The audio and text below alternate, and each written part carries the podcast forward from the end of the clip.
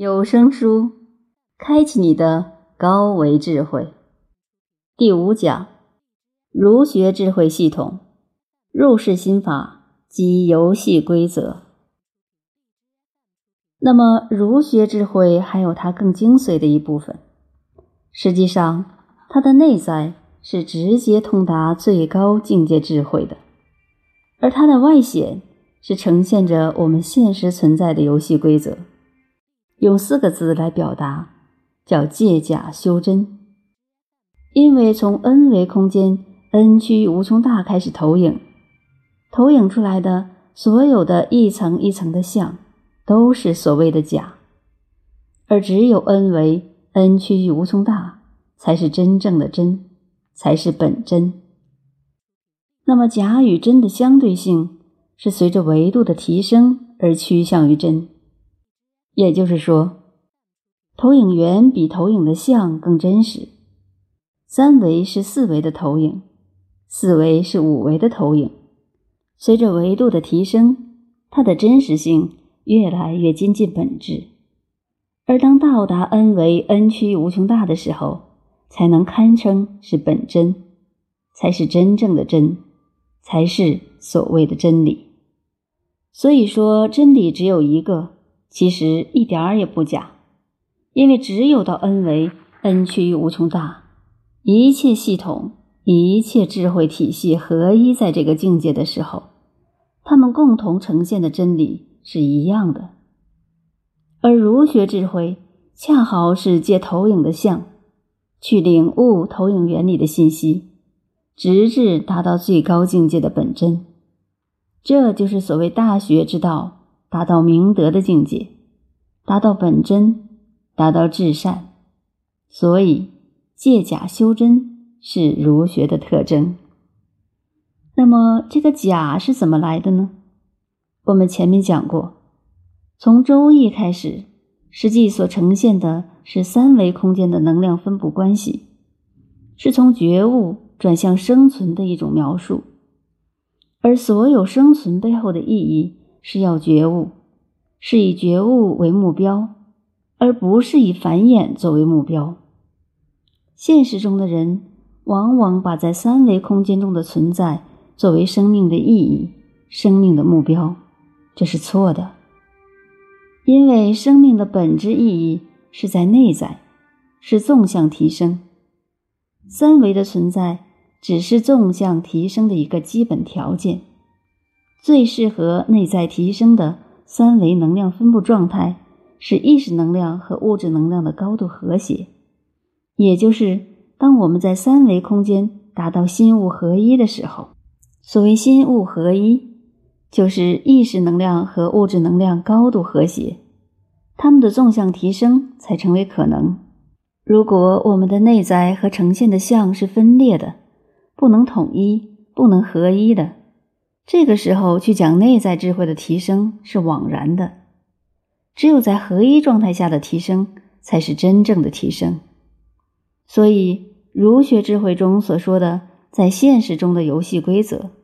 是让我们在现实中呈现一种和谐的生命状态。因为如果我们在现实中没有保持在一种和谐的生命状态，就会产生在现实层面的低维能量的纠结。这种低维能量的纠结，会让我们牢牢的困在三维认知状态里面。只有当我们的空间能量进入和谐状态的时候，意识能量和物质能量和谐于当下的时候，我们才能够摆脱这个低维能量对我们的纠缠，意识不执着在三维的能量纠缠状态。这就是儒学思想制定的，在我们三维空间。一般人的生命或者生活的行为规范，当没有了解到这种行为规范背后的意义时，我们往往会认为它是对人类行为的约束，是对人类自由的约束。其实不尽然，因为人对物质世界的执着，已经让我们处在一种过度物质化的生命状态了。实际上，我们的意识是随着我们的欲望。随着我们对物质世界的贪求而变得越来越复杂，而这种复杂却使我们无法回归到我们自己能量的和谐状态。我们知道，“自然”这个词的反义词就是人为。当人为的事物越来越多的时候，我们离那个自然的道就会越来越远。人为两个字加起来就是伪，所以我们在现实中人为制定的一切，其实它都是相对的假。这个相对的假，如果它呈现的是一种简单的能量关系的话，我们就容易去领悟到它背后的那个真。如果它呈现的是一种复杂的能量状态的话，我们就会被困在这种复杂的状态中，无法去通透的理解背后的那个真。比如说，在现实层面，如果我们把时间大量的耗费在与人的关系、自身的情绪以及各种冲突、各种纠结中，我们就很难让自己的内在清净。就无法创造内在的高维实验条件，所以儒学思想所呈现的所谓的假，所谓的游戏规则，其目的是为了让我们的生活、生命关系简单化。当这种关系简单化以后，每一个人的生命意义就是在他自己当下的生命状态中提升自己内在的智慧。所以在现实生活中。把人生的关系规范后，每一个人在当下的人生角色里面都有可能开悟，都有可能完成你当下的人生课题，完成你当下选择的人生的应用题，而达到内在的提升。我在二零一五年跟另外的老师对话儒学的时候，当时的场景给了我一个非常大的启发，我突然明白。孔子为什么要恢复周礼？因为《周易》恰好是从先天彻悟的理论体系转向后天繁衍、和谐、生存、存在的理论体系。也就是在那个时空之前，人们把觉悟作为生命的意义；在这之后，人们把生命的意义转化成在三维世界的一种和谐的、规矩的、规范的生活模式。目的也是为了觉悟，但是他创造了一种三维空间的游戏规则，就是所谓的周礼。从那个时候到战国时期，人们离纯正的和谐的游戏规则周礼越来越远。所以，孔子所说的恢复周礼，是恢复到人们离觉悟更近的游戏规则的生命状态里面去。孔子还讲到。三十而立，四十不惑，五十而知天命，六十而耳顺，指的是一个人一生内成长的现实过程。当然，这前面还有一句“十五而志于学”，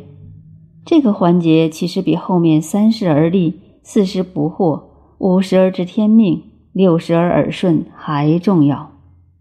也就是说，人在十五岁的时候要发愿。发出他今生今世要成就的大愿，在现实的入世空间里面，入世心法的第一件事叫信，是相信本自具足，是相信任意空间质点具足宇宙中所有智慧，相信任意众生具足宇宙中的所有智慧，这是信，信为道源功德母。只有这个信，才是真正能够让我们跟我们内在圆满智慧连接的前提条件。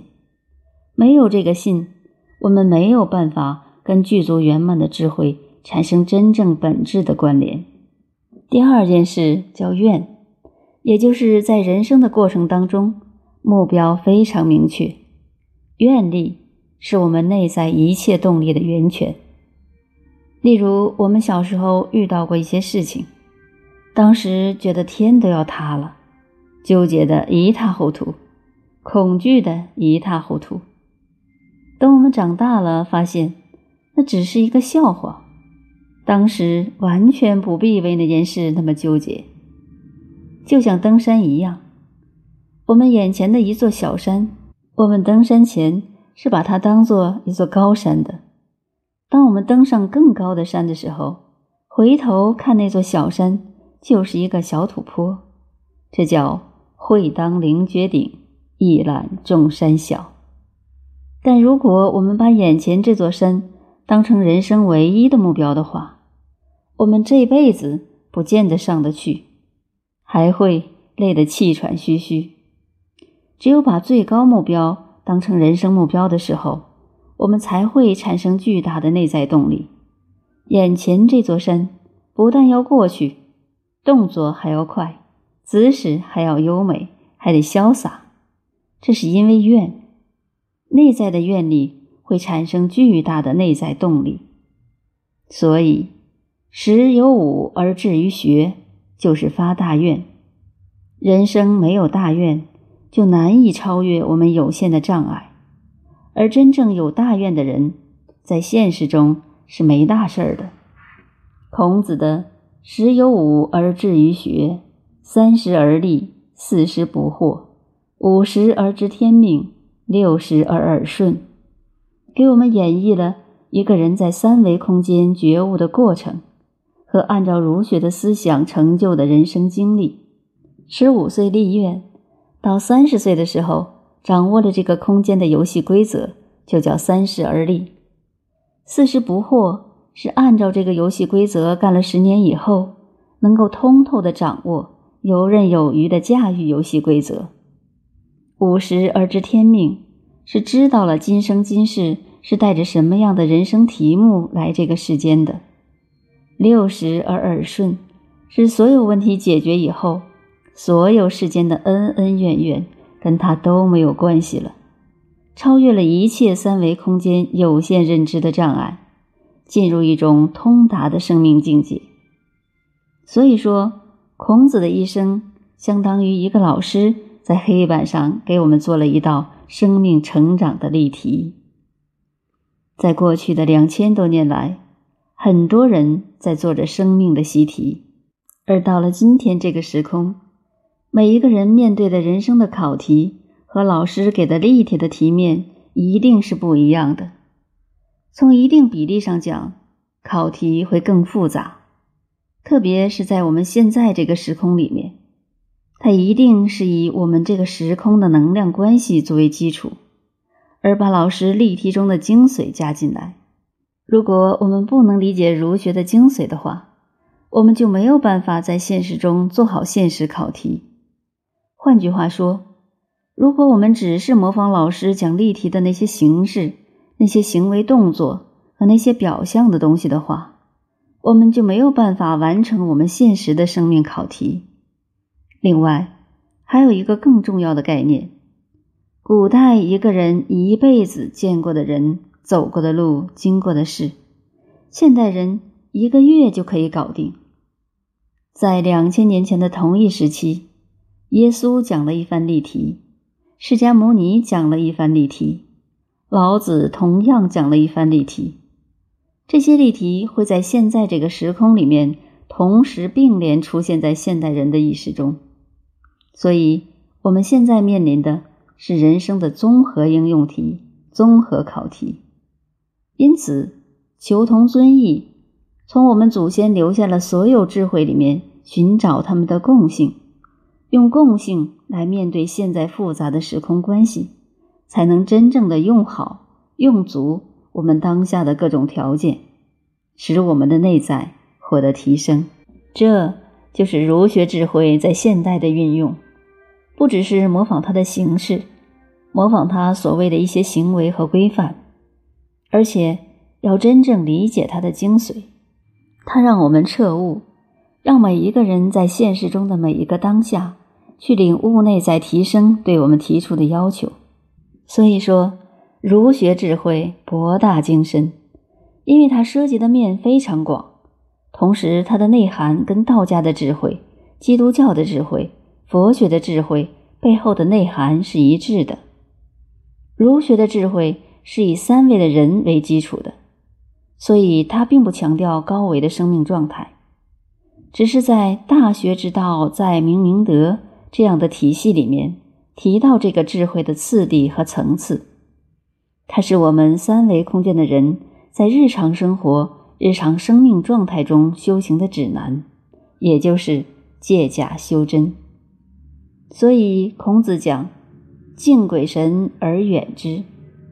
他并不强调这些高维的灵界的能量关系。这一点跟基督教有异曲同工之处，都是针对三维空间的人而言。但是他又讲到了最终彻悟是在明明德。他把三维和 n 维 n 趋于无穷大的关系描述出来了。